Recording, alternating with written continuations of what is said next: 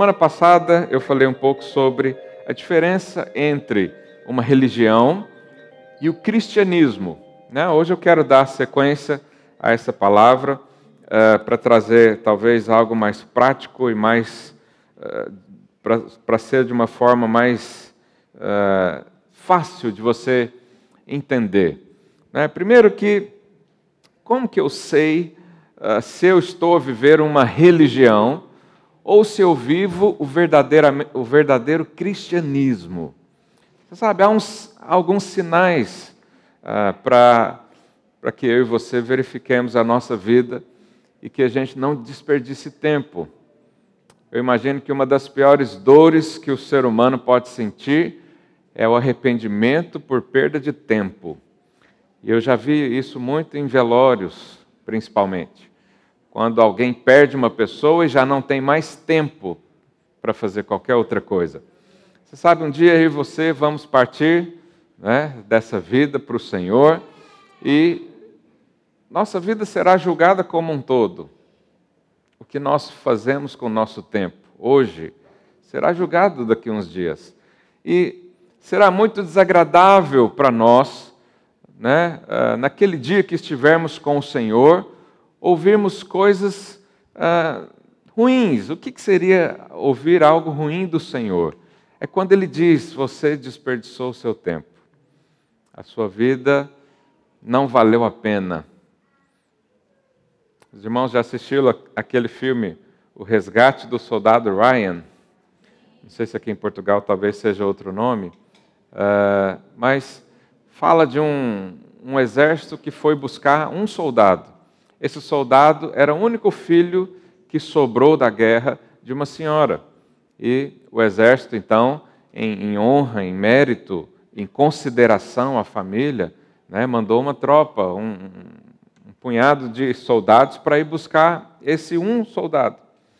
E no filme, né, você vê o desenrolar todo, ah, quase todos morrem, se não todos, agora já não me lembro, mas uma última pessoa acha, então, o soldado Ryan e diz algo para ele: fala, olha, viva por todos nós que morremos por você.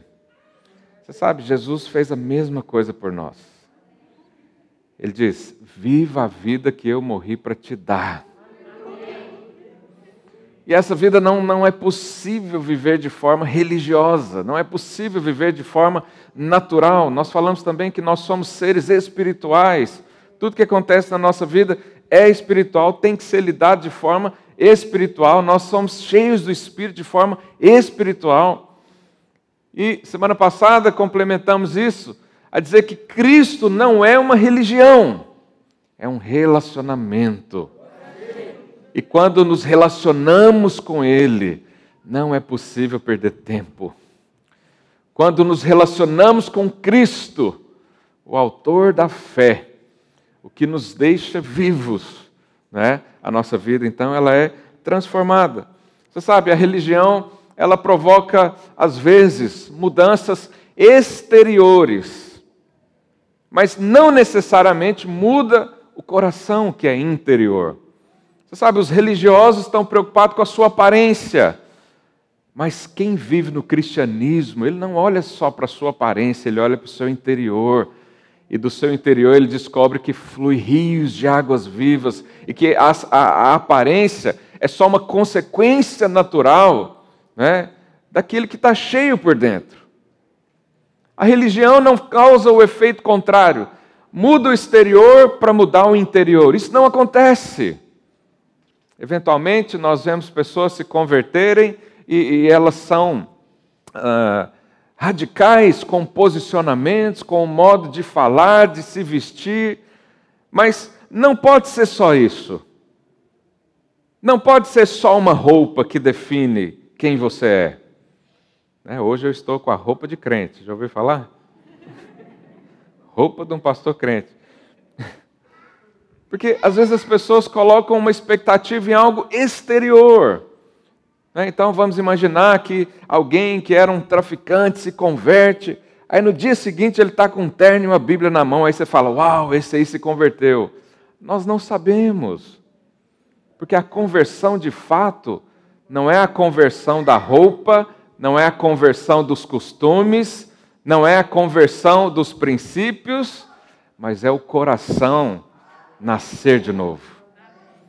E é evidente que quando o coração se torna de carne, já não é mais de pedra, todas essas coisas ocorrem também naturalmente. Você muda o jeito de vestir, você muda o jeito de falar, você muda o jeito de, de agir, mas é por causa de uma mudança interior e não exterior.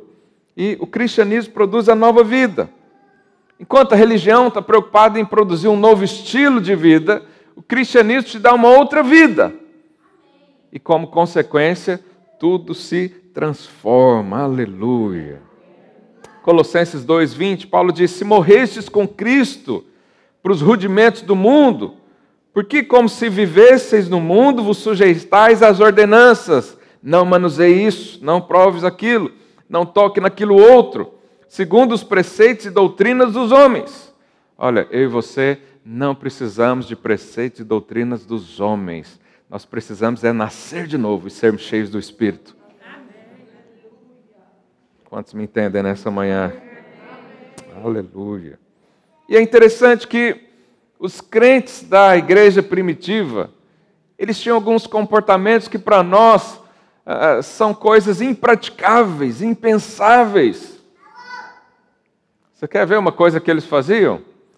Vendiam seus bens e distribuíam à medida que os outros precisavam. Alguém faz isso hoje? É raro, é, existem, existem pessoas que fazem isso. Mas por que, que as pessoas faziam isso todas?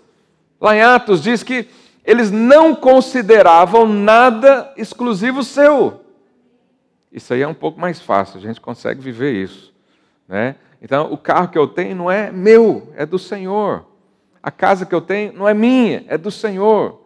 A única coisa que é meu mesmo é a minha esposa. Isso aí eu não compartilho com ninguém. Né? Mas por que, que eles viviam isso? Porque eles esperavam a volta de Cristo. Eles não tinham mais o coração nesse mundo. Eles pensavam: para que, que eu vou ficar comprando casa, carro? Para que, que eu vou ficar né, eh, guardando dinheiro lá no banco para visitar o mundo, sendo que Jesus está voltando? Mas além disso, eles encontraram algo muito mais valioso do que os seus próprios bens, muito mais valioso do que sua própria vida. Né? Olha o que Jesus mesmo disse lá em Mateus 13, 45. Irmãos, me perdoe, não vou dar tempo para você abrir, mas acompanhe aqui. O reino dos céus é também semelhante a um que negocia e procura boas pérolas. E tendo achado, diga, achado, uma pérola de grande valor, vende tudo o que possui e a compra. Quem achou Jesus não dá valor em mais nada. Quem encontrou Jesus, todas as coisas nesse mundo são secundárias. Quem encontrou Jesus, ele só pensa em Jesus o dia todo, ele só quer investir em Jesus o dia todo. Ele quer, às vezes, até colocar a força para os seus amigos conhecerem Jesus porque é uma pérola de grande valor, excede qualquer outra coisa. Isso se chama cristianismo.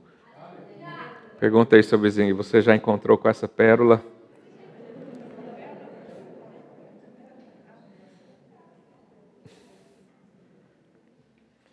Então, o cristianismo é um relacionamento, e todo relacionamento produz frutos. Todo relacionamento tem sinais. Sabe, eu sou casado com a minha esposa, está aqui um primeiro sinal de que eu sou casado, uma aliança no meu dedo.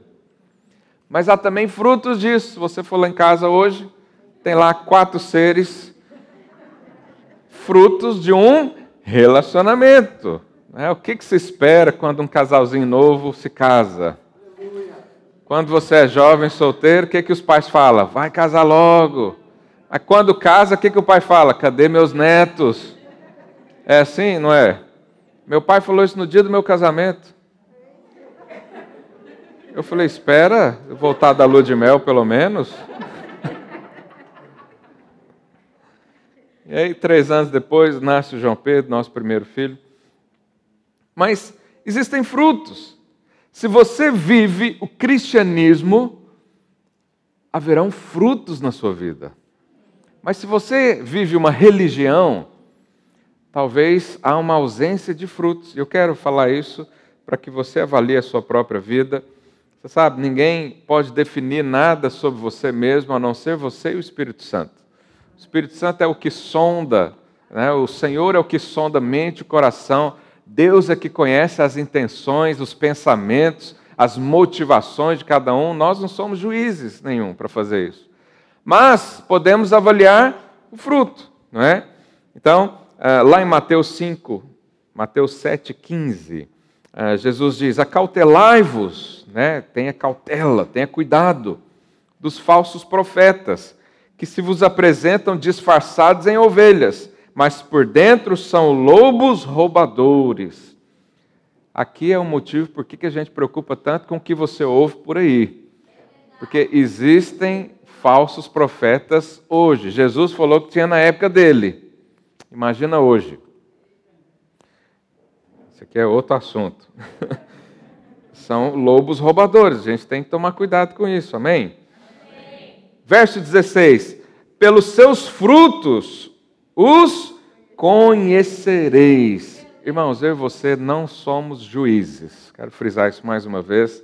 Não estamos aqui para condenar ninguém não estamos aqui para avaliar a vida de ninguém, mas os frutos eu e você podemos observar. Os frutos eu e você podemos avaliar. As palavras ditas eu e você podemos julgar. Porque o justo julga todas as coisas. É isso que a Bíblia diz. Não, não vamos julgar as pessoas, mas podemos julgar o que é dito por aí. Podemos dizer que existe alguma comida que eventualmente está estragada, que eventualmente não condiz ah, com o nosso entendimento, com a nossa fé. Não é? E nós fazemos isso o tempo todo. E ele diz: Pelos seus frutos os conhecereis. Colhem-se, porventura, uvas dos espinheiros ou figos dos abrolhos? Assim, toda árvore boa produz bons frutos, porém a árvore má, frutos maus. Não pode a árvore boa produzir frutos maus, nem a árvore má produzir frutos bons. Assim, pois, verso 20, pula lá para o verso 20. Assim, pois, pelos seus frutos os conhecereis. Nem todo, aqui é um versículo intrigante, um outro dia a gente pode falar mais sobre isso, verso 21. Nem todo que me diz Senhor, Senhor, entrará no reino dos céus mas aquele que faz a vontade de meu Pai que estás nos céus. Nem todo que diz Senhor, Senhor, entrará no reino dos céus. Nem todo. Por quê? Porque há muita gente que parece crente, mas não é. Há muita gente que parece viver o cristianismo, mas não vive, vive uma religião. E nós somos contra a religião. A religião afasta as pessoas de Deus. A religião invalida o sacrifício de Cristo. E, sabe, há sinais, eu quero falar sobre isso. Quais os sinais de alguém que vive um cristianismo? Primeiro deles é o amadurecimento. Quem vive com Cristo amadurece. Quem vive com Cristo, um ano ele está de um jeito, no outro ano ele avançou. Ele cresceu, ele amadureceu. Ele já não tem coisas mais de meninos. Olha o que Paulo diz, 1 Coríntios 13, verso 11. Ele diz: Quando eu era menino, falava como menino, sentia como menino, pensava como menino. Irmão, será que Paulo aqui está falando da, da época que ele era adolescente? Não. Ele está falando de uma maturidade espiritual. Mas você sabe quem foi Paulo? Alguém que foi doutrinado aos pés de Gamaliel, que era um dos principais mestres da época. Era como se fosse né, o, o, pastor mais top do mundo atual. Não sei dizer se, se tem um ou outro que, que tenha esse título. Né? Ele tinha conhecimento. Ele era zeloso pela obra de Deus. Ele, ele destruía igrejas, achando que era zelo em nome de Deus. Mas ele diz: quando eu era menino, eu pensava como menino, eu falava como menino, eu vivia como menino. Essa palavra uh, menino no original é népio. Népio também é a mesma palavra usado lá em Gálatas 4, quando a Bíblia diz: Digo, pois, que durante o tempo em que o herdeiro é menor, é népio, menor, em nada difere do escravo. Verso 2: Mas está sob tutores e cuidadores até o tempo predeterminado pelo pai. Menino aqui significa uma maturidade, imaturidade espiritual, mas também significa o tempo que eu e você estávamos debaixo da lei. O tempo que eu e você éramos talvez religiosos. O tempo que eu e você não conhecíamos Cristo verdadeiramente. Então ele diz: quando eu não conhecia realmente Deus, quando eu não conhecia a graça e o amor de Deus, quando eu andava segundo as leis e achava que era justo por causa disso, eu era imaturo. Mas agora conheci a sublimidade de Jesus Cristo e considerei todas as coisas como lixo. É o que Paulo diz. Conheceu Jesus. Então, quando você conhece Jesus, você deixa de ser menino. Isso significa que há maturidade na sua vida. Mas a palavra também aqui quando ele diz homem, né? Quando cheguei a ser homem, desisti das coisas próprias de menino.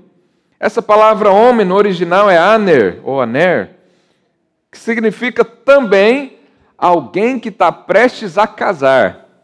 Noivo. Noiva. Quando eu não conhecia Deus, quando eu era menino, eu pensava como menino. Agora eu conheci o Senhor e me tornei apaixonado por Ele. E agora eu desisti das coisas de menino. Esse é o sentido do texto. Eu desisti de chamar a atenção de Deus, porque agora eu tenho toda. E eu entendi isso. Eu desisti de querer conquistar a bênção pela força do meu braço, porque agora eu recebi de graça. E eu estou apaixonado por isso. Isso é o cristianismo. Não é religião, é relacionamento. Então, quando você experimenta de Jesus, você cresce em maturidade. Mas você também cresce em uh, crescimentos naturais da sua vida. Eu tenho uma filha de nove meses e ela agora está a aprender a falar papai. Ela já fala papai. E fala mamã também. E agora ela aprendeu a bater palma. E aí ela senta, bate palma. A gente acha, fica babando, né? Você olha, bater palma. É, aí eu levo alguém lá em casa, olha aqui, filha, bate palma aí para as pessoas verem. Ela vai, bate palma e todo mundo fala: Uau, está crescendo. É tão bonitinho ver essas coisas, né? Eu estou nessa fase ainda. Mas imagina que eu, né, em seguida a isso, chamo meu filho, João Pedro, também, põe ele no sofá e fala: Filho, bate palma para as pessoas verem. Ia ser engraçado? Não, ia ser ridículo. Porque o menino de cinco anos, ele já aprendeu a bater palma com nove meses. O que, que se espera agora de um menino de cinco anos? Que ele saiba ler alguma coisa. Meu filho ele já sabe as letras, né? ele já sabe ler as letras individuais. Aí ele escreve frases, tudo junto, como se fosse uma palavra só. Aí sim a gente bate palma, aí sim eu mostro, falo, filho, escreve o nome aí do papai. Ele vai lá e escreve. Um dia ele escreveu assim: João Pedro irá casar. Mandou para a mãe, ela quase morreu.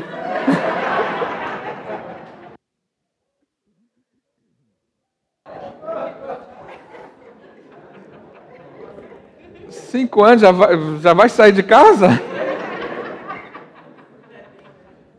Mas lá no, no casamento do, do Tiago e Aline, ele entrou com o anel, né? Então a gente falou para ele que ele ia participar de um casamento. Aí ele disse que ia casar.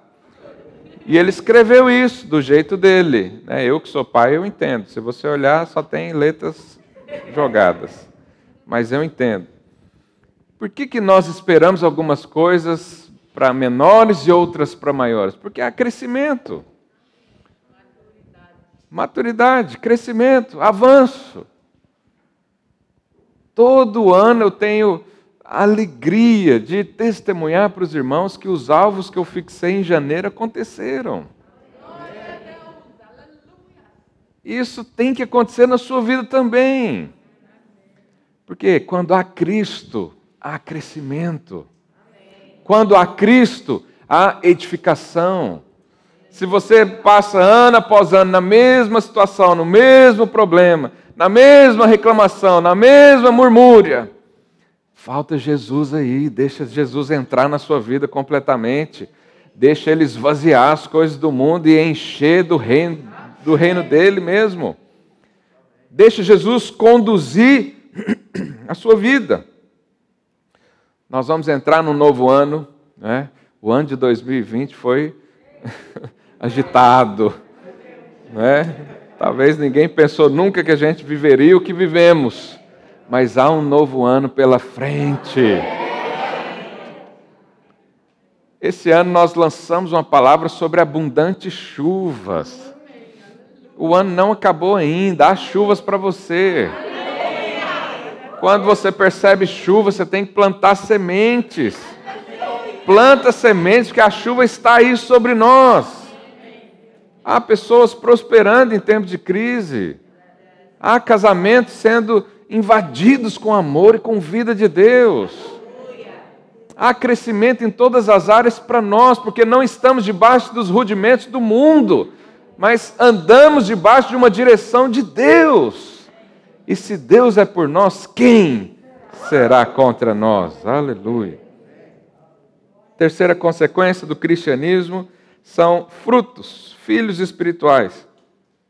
Quem está ligado à videira, né, não falo aqui de instituição, mas o próprio Cristo, ele dá frutos. Olha o que Jesus Cristo falou, João 15, verso 5. Eu sou a videira, vós os ramos. Quem permanece em mim, diga, quem permanece em Cristo, permanece em Cristo e Cristo nele, e Cristo nele dá. O que está escrito aí? Alguns frutos.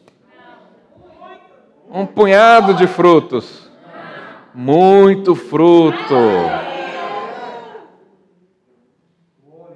Muito. Eu não sei, às vezes as pessoas nos ouvem uh, falando sobre números. E elas pensam, ah, pastor, só pensa em números. Sabe, depende do que, que você está falando. Se for para tirar a gente do inferno, eu só penso em números.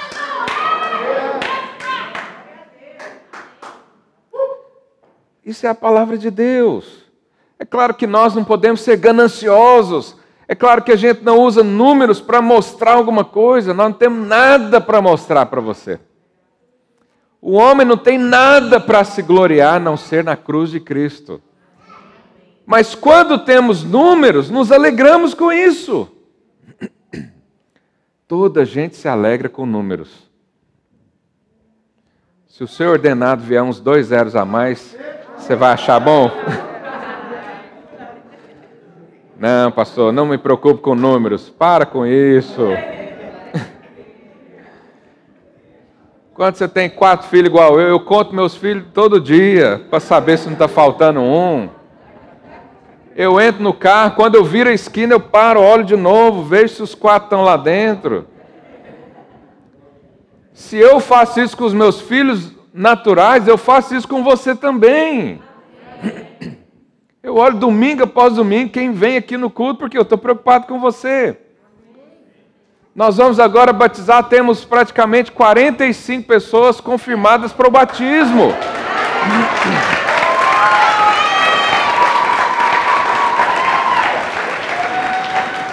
Agora, isso não é mérito meu, não é mérito do pastor Rainer.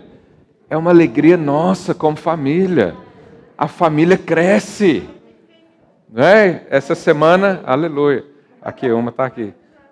Essa semana, não sei se foi a outra, né, um casal entre nós anunciou que está grávido. Todo mundo faz festa. Aliás, gravidez aqui é o que não falta. Não sei o que, que esse povo inventa, não tem coisa para fazer, fica fazendo filho. Quando há crescimento, há sempre alegria. Quando você entra num culto cheio, você tem que sentir alegria também. E olha o que, que Jesus diz: quantos aqui querem glorificar a Deus, dar glórias ao Senhor? Nesse mesmo capítulo, verso 8 de João 15, ele diz: Nisso é glorificado meu Pai. Ou seja, nisso aqui Deus tem glória.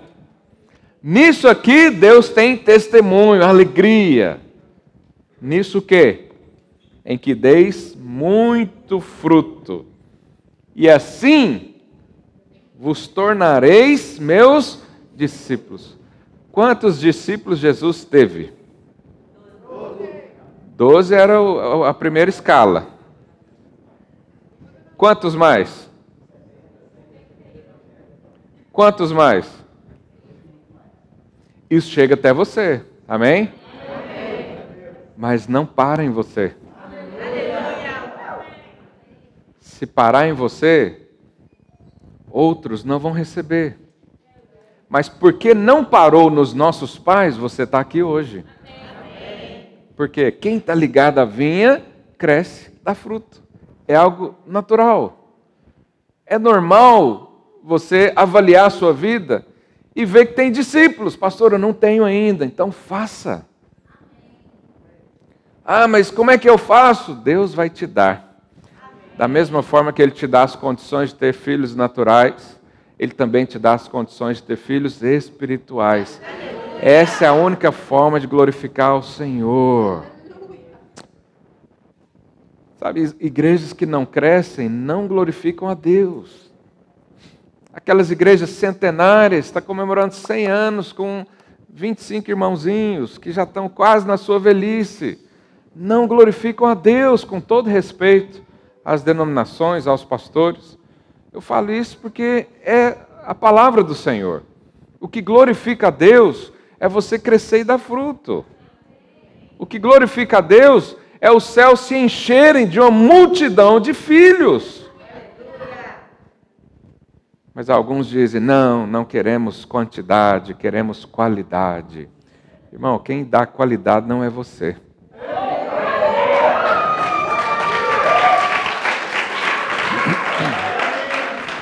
A qualidade do fruto é por causa do seu ADN. E quem te dá o ADN é Cristo. Então não preocupa com qualidade, preocupa com a quantidade. Quantos entendem o que eu estou a dizer? Amém. Aleluia. Quarta consequência ou sinal de quem vive no cristianismo é a perseguição e a morte. Muita gente não gosta de ouvir falar sobre morte, mas, segundo Timóteo 2,3, Paulo diz a Timóteo, né? Participa dos meus sofrimentos como um, soldado de Cristo, como um bom soldado de Cristo. Sabe uma coisa que eu estava a analisar essa madrugada? Um soldado, quando ele está a serviço né, da, de um país, enfim, quando ele está participando de uma guerra, ele só tem paz se ele estiver lá na guerra. Porque um soldado em casa não vive em paz. Porque um soldado que está em casa, ele não sabe como é que está a guerra. Ele não sabe se o time dele está ganhando ou perdendo. Ele não sabe se o inimigo está triunfando sobre a, a, a equipe dele, está vindo pegar ele, a casa e a família.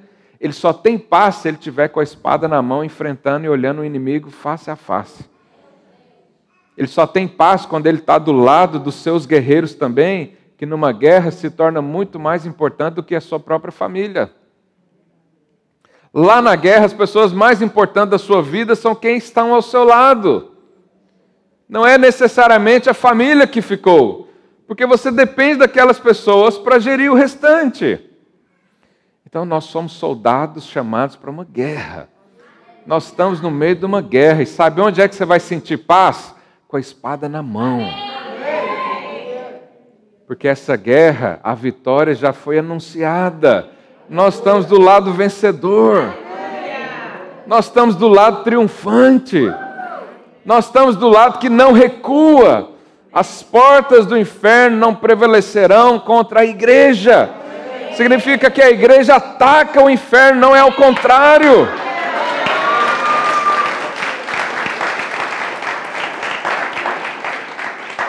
E você não ataca o inferno sentado no sofá da sua casa. É olhando o inimigo olho nos olhos, olho nos olhos. Desculpa. É visitando pessoas, zóio no zóio, né? Fica mais fácil. É visitando as vidas, orando para elas serem libertas e curadas. Essa é a nossa paz. A nossa paz é saber que Deus está colocando os inimigos debaixo dos nossos pés.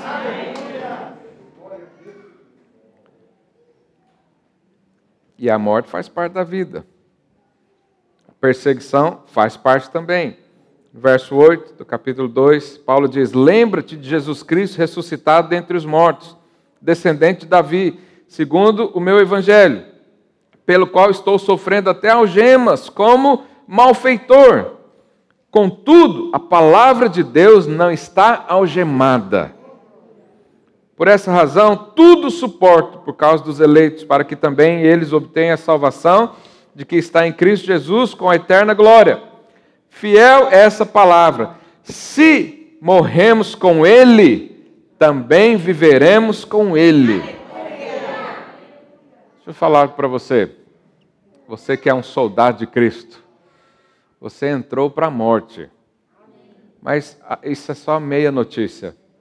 A outra notícia é: tão certo como Jesus viveu, você também vai viver. Amém. Tão certo quando Jesus venceu a morte, você também vai vencer. Tão certo como ele venceu o mundo, você também vai vencer. Aleluia. E nós somos, por muitas vezes, né, odiados pelo mundo.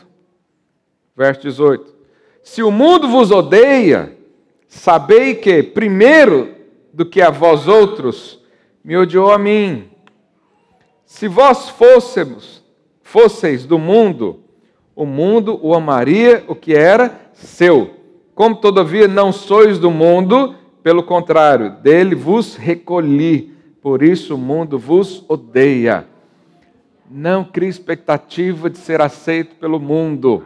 E quando eu falo mundo, eu não estou falando das pessoas necessariamente, estou falando do sistema arquitetado contra isso. Quando você vê o desdobramento de decisões, às vezes políticas, sociais, né, de, derivado de culturas que não são de Deus, e são contra os nossos princípios e a nossa vida.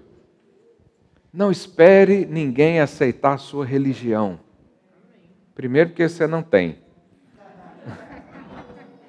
Segundo, porque os seus preceitos são dos céus. Jesus disse: vamos fazer oração chamando a vontade de Deus para a terra.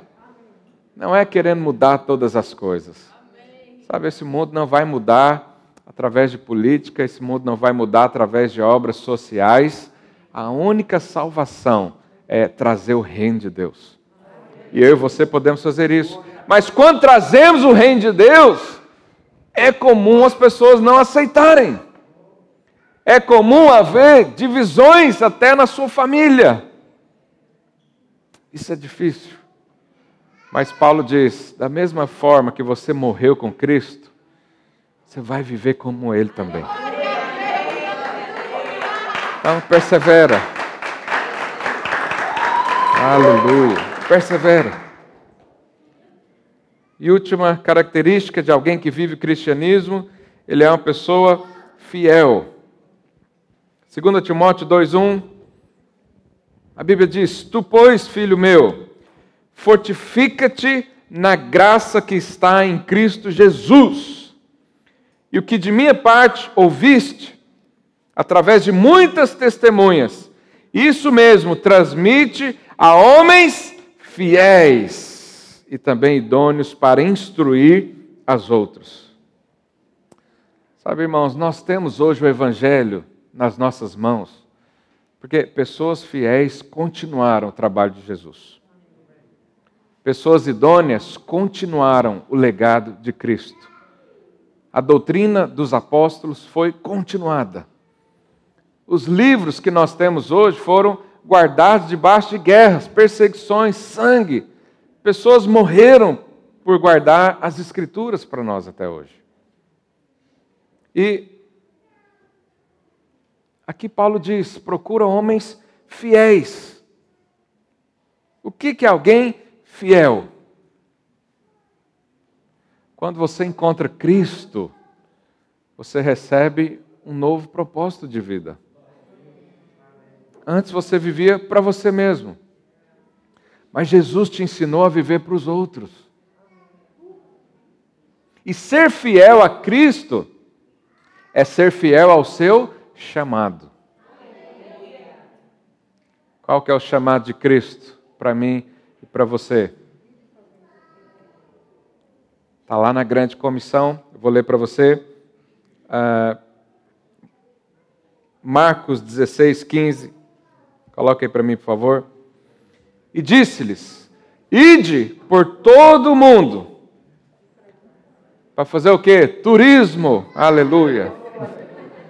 Ide por todo mundo conhecer os navios. Ide por todo mundo fazer o quê?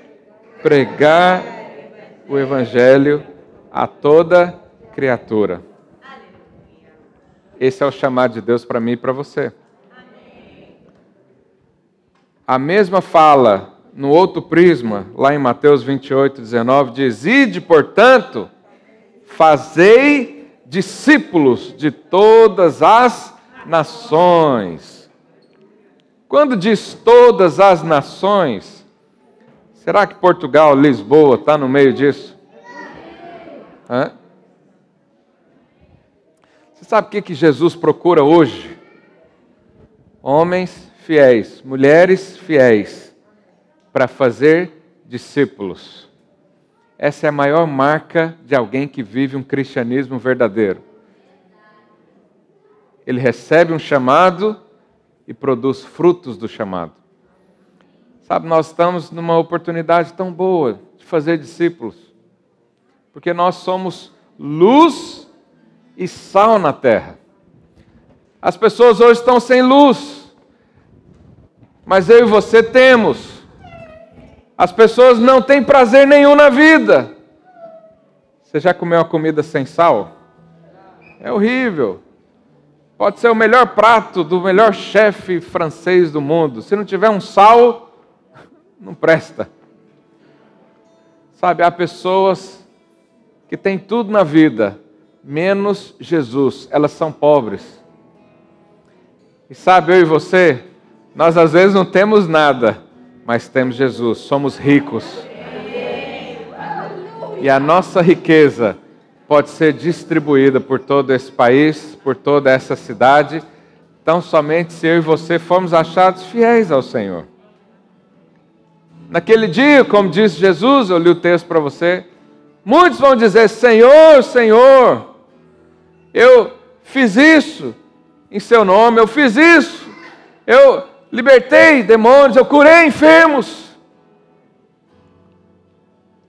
Eu servi o Senhor, eu estava lá na videira, eu liderei célula. E Jesus vai dizer: Não te conheço. Você trabalhou, foi para você mesmo, não tenho nada a ver com isso. Não pode reinar comigo dessa forma. Mas quem recebe o chamado de Cristo, e se une a Ele. E todos os dias ora e fala: Deus, qual é a Sua vontade para mim? Não me deixa perder tempo nessa vida. Eu só tenho uma para responder ao Senhor. Só tenho uma. Esses fazem a vontade do Pai. E quem faz a vontade do Pai, Jesus disse: quem perder sua vida por minha causa, achá-la-á. Mas quem quiser achar sua vida, Quem quiser dar o seu próprio sentido, quem quiser seguir os seus próprios sonhos e planos naturais, que não há nada de errado nisso. Quem quiser seguir isso, o que, que Jesus disse? Vai perder, perde tempo, perde energia, perde recursos. Mas ele diz: quem perder por minha causa, vai achar. E naquele dia, vai ouvir uma palavra maravilhosa servo bom e fiel, vem reinar comigo. Entra para o gozo da sua casa. Continua a viver o que você já estava vivendo. Não sei se você conhece o meu Jesus. Talvez você está precisando nesses dias saber quem é Jesus. Talvez se esses frutos todos não acontecem com você e você agora, de repente, caiu a ficha.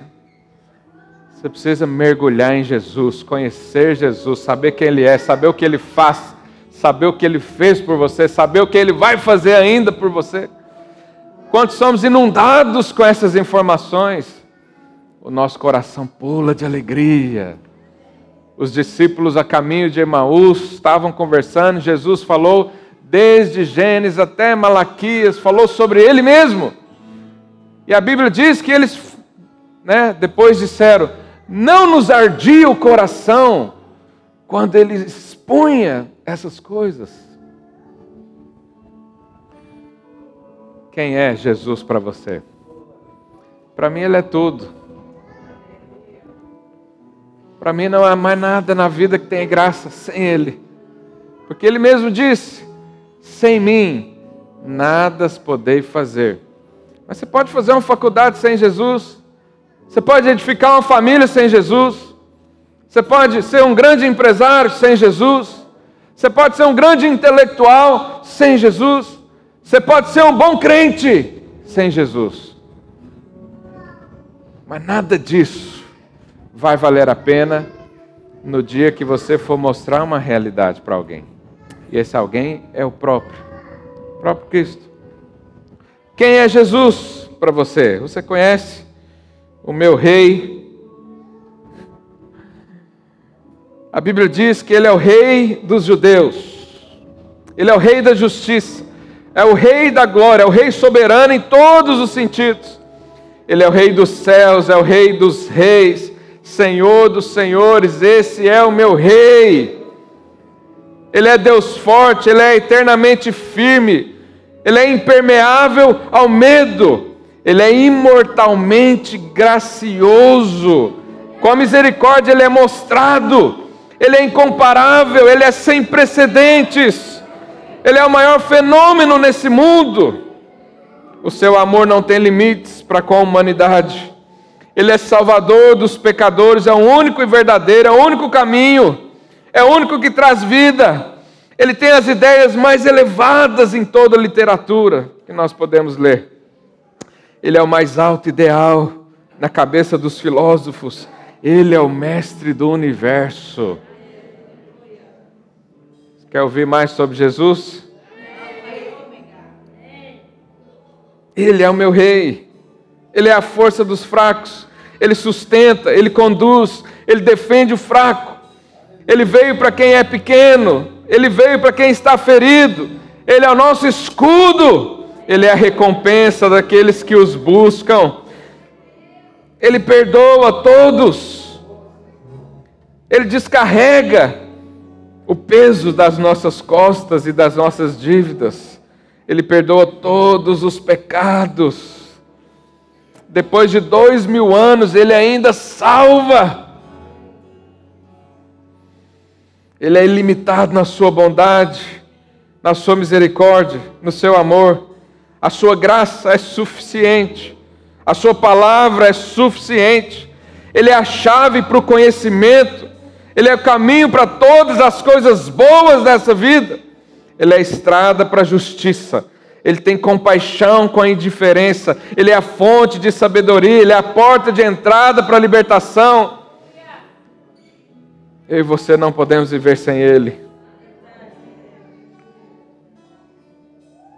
Ele é a bebida alcoólica mais irresistível desse mundo. Ele vai te fazer querer cantar. Ele vai levar você a bater palmas. Ele vai te levar a testemunhar e a pregar a cada homem e mulher dessa terra.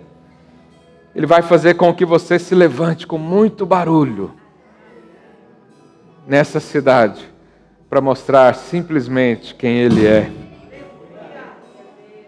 Ninguém poderia pará-lo. Os saduceus não conseguiam discutir com eles. As suas perguntas não tinham fundamento perto de Cristo. Os fariseus não podiam suportá-lo. Ninguém poderia detê-lo. Os soldados não poderiam acusá-lo, nem assustá-lo, e nem fazê-lo sair da cidade. A cruz não o atrasou. Herodes não poderia matá-lo. A morte não pôde lidar com ele a sepultura não o segurou. Esse é o meu rei. Esse é o meu rei. Ele é o rei da justiça, é o rei dos céus, o Senhor, o Salvador. Esse é o meu rei.